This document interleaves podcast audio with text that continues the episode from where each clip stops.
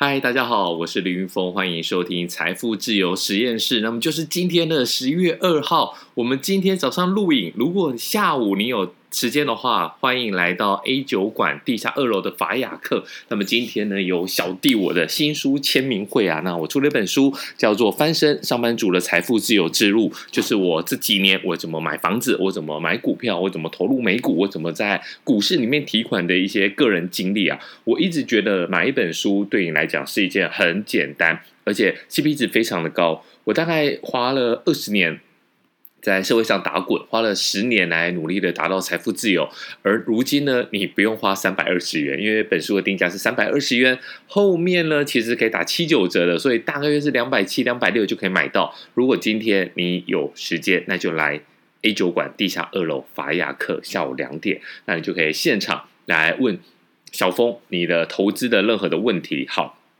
那我们今天呢，其实也是要来讲投资的问题。那么之前呢，我们在上一集有提到说，台肥是一个定存的好选择。那那时候讲的时候，大概是五字头，呃，五四还是五五左右。现在呢，已经已经到了六十七块钱了。好，那这个是什么意思呢？就是说，我们当初讲的时候呢，其实应该是更低的时候，因为你上架的时间跟你录音的时间并并不是。随时并不是同时嘛，你可能会先录好之后，然后像我们的 podcast 是有排程的，所以呢，我应该是在五字头更早一点点就录好的。那录好之后呢，其实我们也不知道它会标上去。那我们那一集的分析是说，如果你要做一个存股，那你可以做什么？你可以选择一些金融股以外的，像台肥。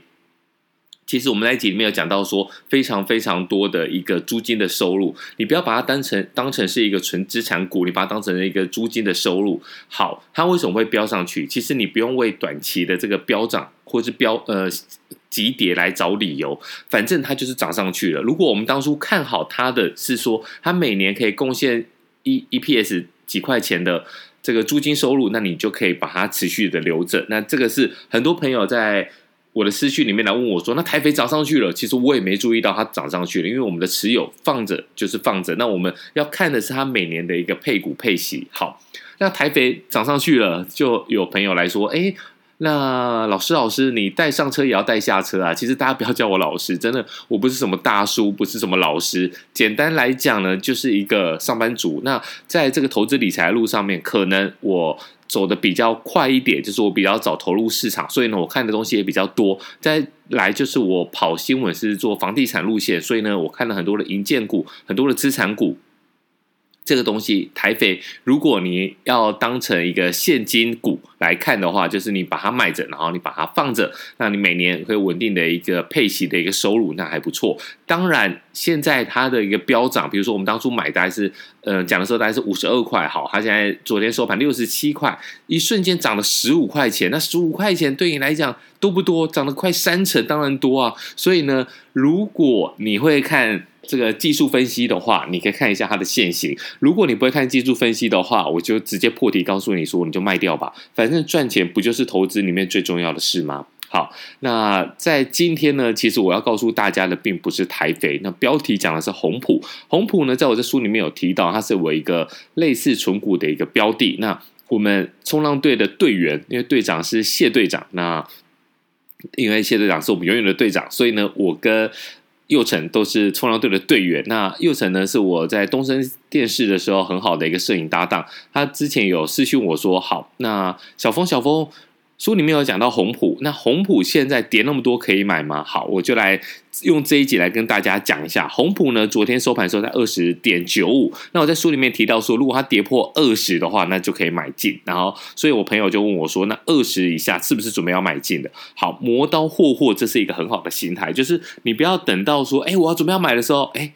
来不及，比如说你户头里面没有钱，虽然台股是 T 加二，就是你 trade，你交易的这一天，礼拜一、礼拜三才交割，但是呢，你先把钱准备好，那磨刀霍霍你的一个投资的标的。我们先看一下红普，二五六二五三六，好，银建股，它昨天的收盘是二十点九五，然后呢，总量是一百九十一张，一百九十一张在上市里面其实并不算多，因为大家应该都是看到了，它已经在二十的边缘了。那我们来讲一下红股，我红普我之前的一个投资的一个经历啊，那红普一直以来呢都不是最强势的银建股，我大概在二零零三年的时候来投入买，那个时候红普其实它也是单个位数的一个价格，好，在那一个年代呢，连新新富发都是鸡蛋水饺股。如今呢，兴富发已经站稳了四十块、五十块的一个地位。那红普为什么一直在二十块来这个盘旋？但是我还是会持续的加码买进呢？那我们今天就告诉大家，红普当初的话，它的起涨点是在二零零三年的时候，十八点三块。十八点三块，那个时候其实是一个大批的换手潮，什么意思？在十八点三块之前呢，大家并不看好银建股。那个时候的二零零三，大大家还记得发生什么事情吗？没错，就是 SARS，SARS 非典型的肺炎。那个时候其实让很多人都还非常的害怕，甚至是移民到了美国，到了加拿大。但那时候留在台湾里面，你只要买了房子，你就赢了；你买了股票，你也赢了。但那个年代呢，整个这个房地产开始。慢慢的翻转向上的时候呢，其实我那时候就介入红普。红普为什么讲说十八点三块是一个致命的关键点？那个时候呢，很多人想要玩波段。所谓的波段就是说，红普那个时候其实最惨的大概四块五块，我还记得。好，那那个时候呢，很多人涨到八块，那是不是翻倍了？卖了。就算你在八块进来了，涨到十六块，翻倍了，你是不是也卖了？所以那个时候呢，其实在十六块左右就有一波很大很大的一个。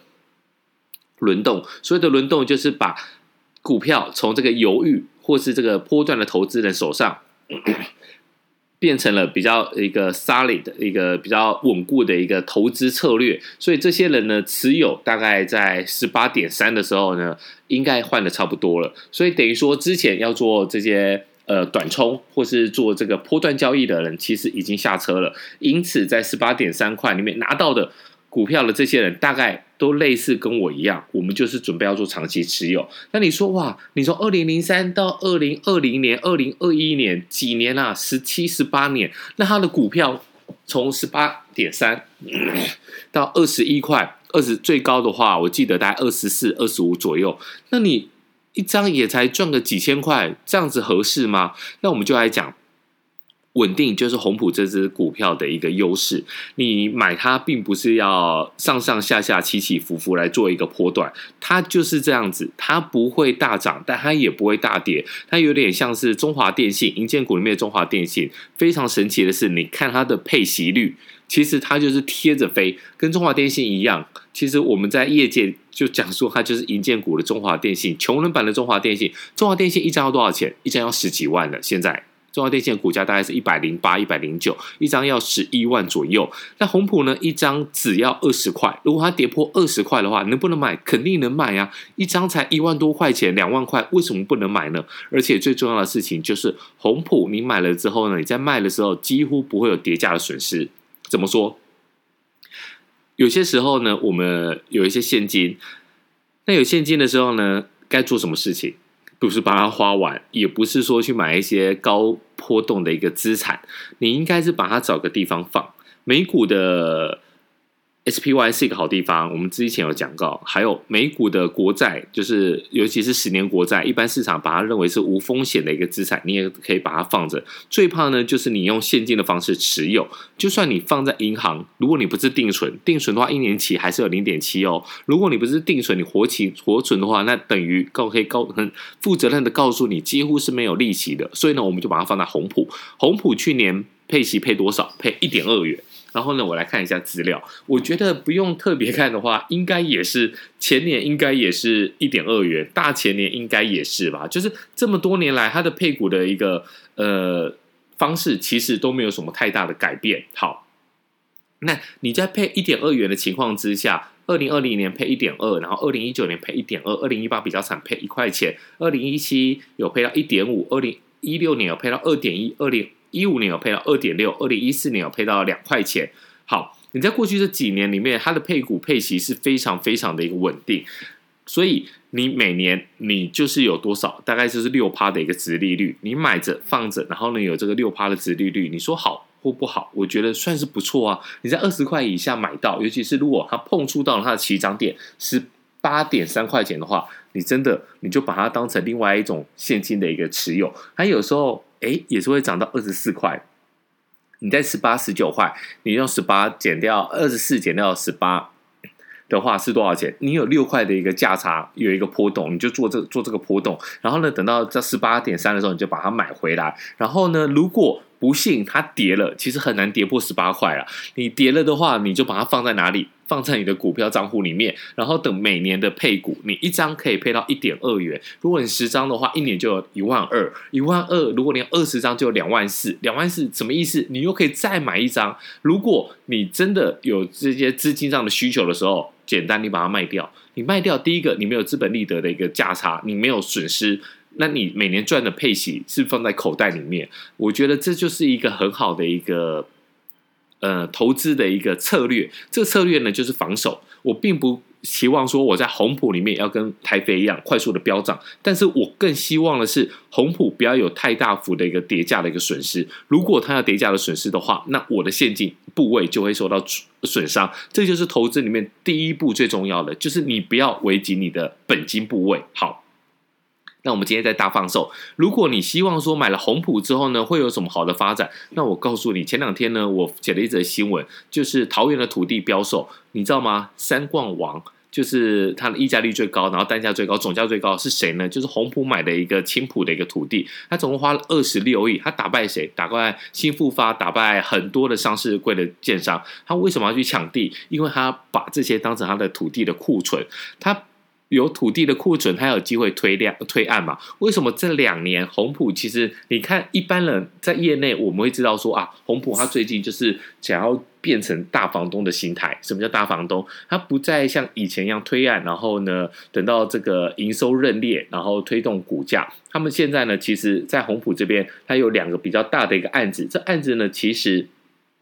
都是一个收租的一个概念，像是在红埔世贸这边的商办，还有在大家如果搭捷运应该会经过。每次看过我都觉得哇，身为股东，我觉得看起来好开心哦。就是和苑山景花园饭店，这饭店真的很漂亮。然后在忠孝新生站盖得非常的好。这两个案子呢，第一个位置精华，第二个它没有卖，所以呢，这些都是来收租的一个概念。因此，我认为红普在这两个案子收租，等于说是打底了嘛，你的 foundation 已经稳定了，每年都有一些获利的提供。如果你希望看到它股票飙涨，那就是等它。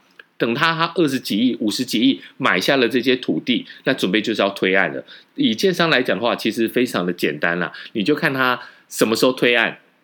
然后再抓两年左右的时间，慢慢的房子卖掉之后呢，然后等到交屋，现在的这个会计准则是要等到交屋，那可以入账。那你在这之间，你也可以看说他的这个合约的负债，合约的负债，我们简单讲就是说，我今天是建商，我卖给你一户的房子，以台北市的来讲，你一户房子现在新房子没有四千万，当然是买不起三房两厅的一个物件。好。那一户我欠你四千万，那什么意思？我接下来要盖一个四千万的房子给你，所以呢，你从合约负债里面，你就可以知道说，它接下来可以卖到多少。然后呢，其实营建来讲的话，成本虽然是高涨，但是大型的建设公司还是有办法调控它的成本，所以它的利润率应该也不会变化太多。所以呢，你就可以看它总销是多少钱，然后呢，再乘以它的利润率，你就可以抓出来它的利，呃，它可以赚几亿元。然后呢，再从这几亿元来除以它的股本，你就可以知道它的 earning per share 什么意思？就是你每一股可以赚多少钱？EPS，那你就算出来了。只要这 EPS 呢，就是往上的话，那你的股价就会往上。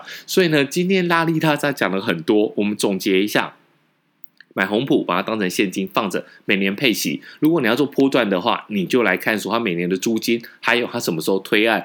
那我可以很清楚的告诉你，他今年花了五十几亿跟桃园市政府标售的那那几块土地。这个土地库存不会放太久，顶多呢，明年就要开始开发了。开发之后呢，二零二四年应该就会有认列，所以呢，它股价的话，你应该在二零二四年是可以期待有一波高峰的。那么这一篇呢，就是献给我们冲浪队的队员，也希望他在高雄快乐，然后呢，赶紧回来台北冲浪。